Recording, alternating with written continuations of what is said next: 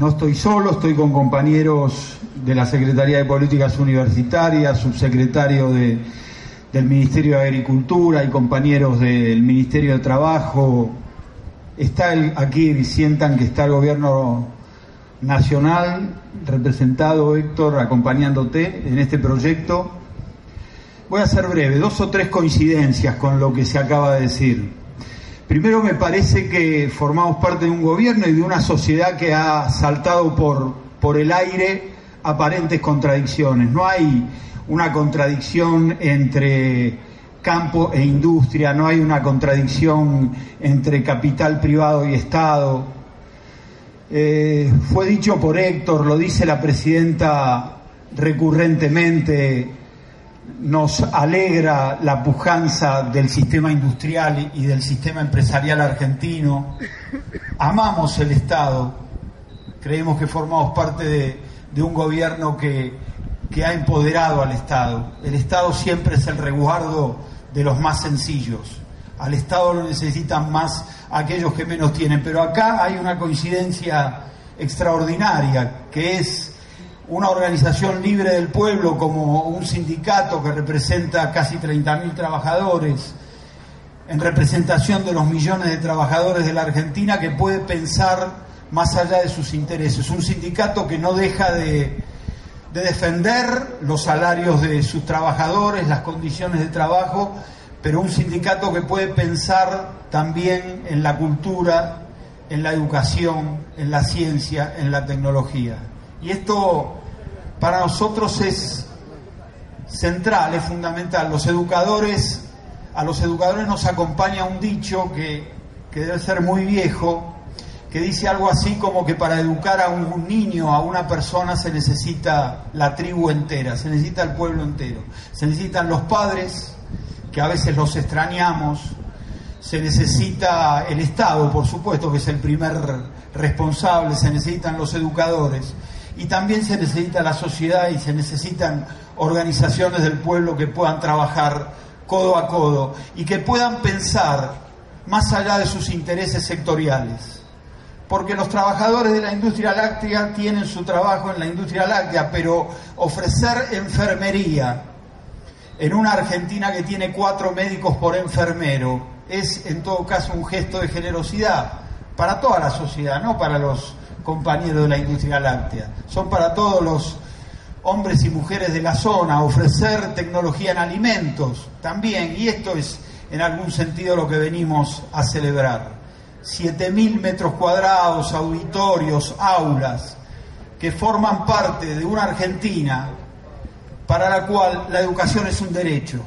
Tenemos el orgullo, y acá hay legisladores, hay diputados, senadores, que hayamos podido construir una ley de educación nacional que pongámosla a cuenta de la sociedad en su conjunto, no solo de un gobierno, que en sus primeros artículos dice que la educación es un derecho, es un bien personal y social garantizado por el Estado.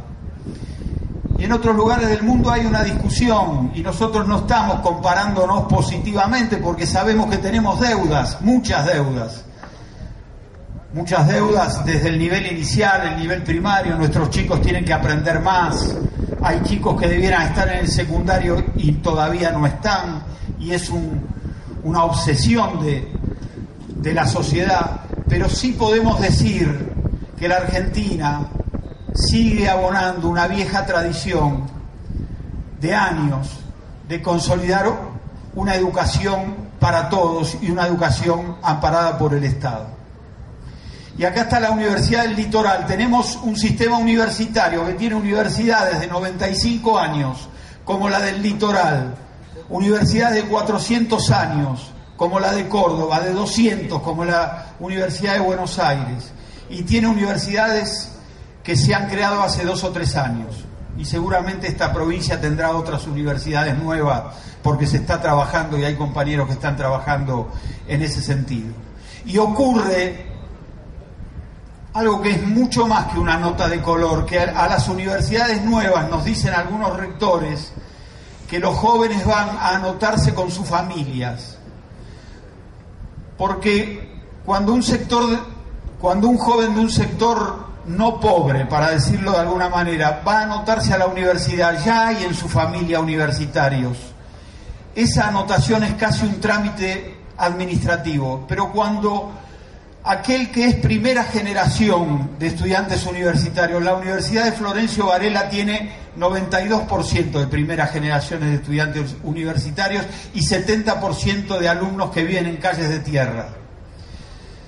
Para ese que va a anotarse a la universidad con su familia es más que un acto administrativo, es la familia que pone uno de ellos en la universidad. Y esto está ocurriendo en la Argentina de hoy.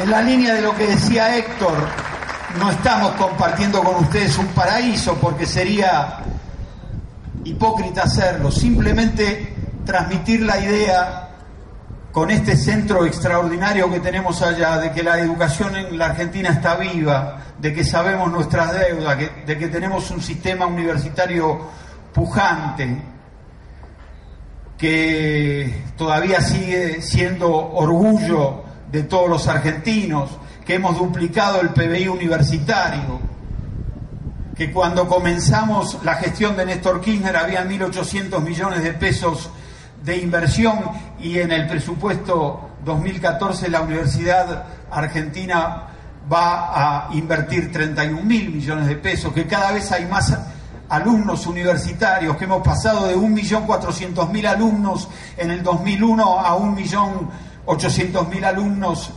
en el 2013, que son oportunidades, que recién me estaba comentando Martín Gil, de, estas oportunidades, de de un avance territorial de la universidad.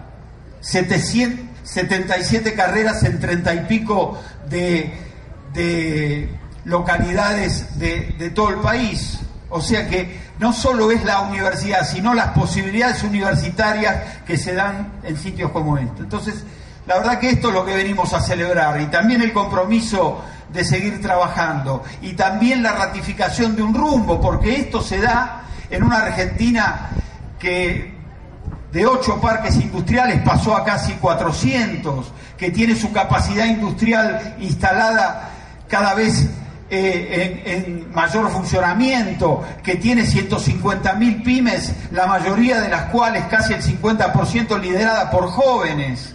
En ese marco también se da el resurgimiento de la escuela técnica en la Argentina.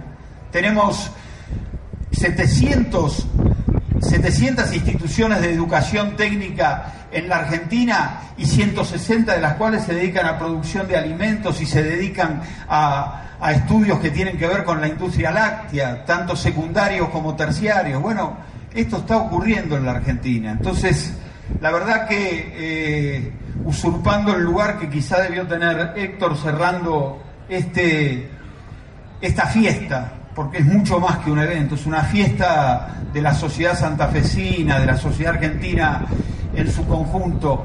Termino diciendo, un extraordinario rasgo de sensibilidad es recordar a seis compañeros desaparecidos, como nosotros los educadores podríamos recordar a los 600 desaparecidos y como podríamos recordar a los 200 alumnos desaparecidos, porque las las sociedades tienen futuro y las organizaciones como Atilra tienen futuro, pero no es posible pensar el futuro sin recordar a aquellos muertos queridos que no están en el pasado, sino en cada uno de los corazones, no solo de los compañeros de la industria láctea, sino de toda la sociedad.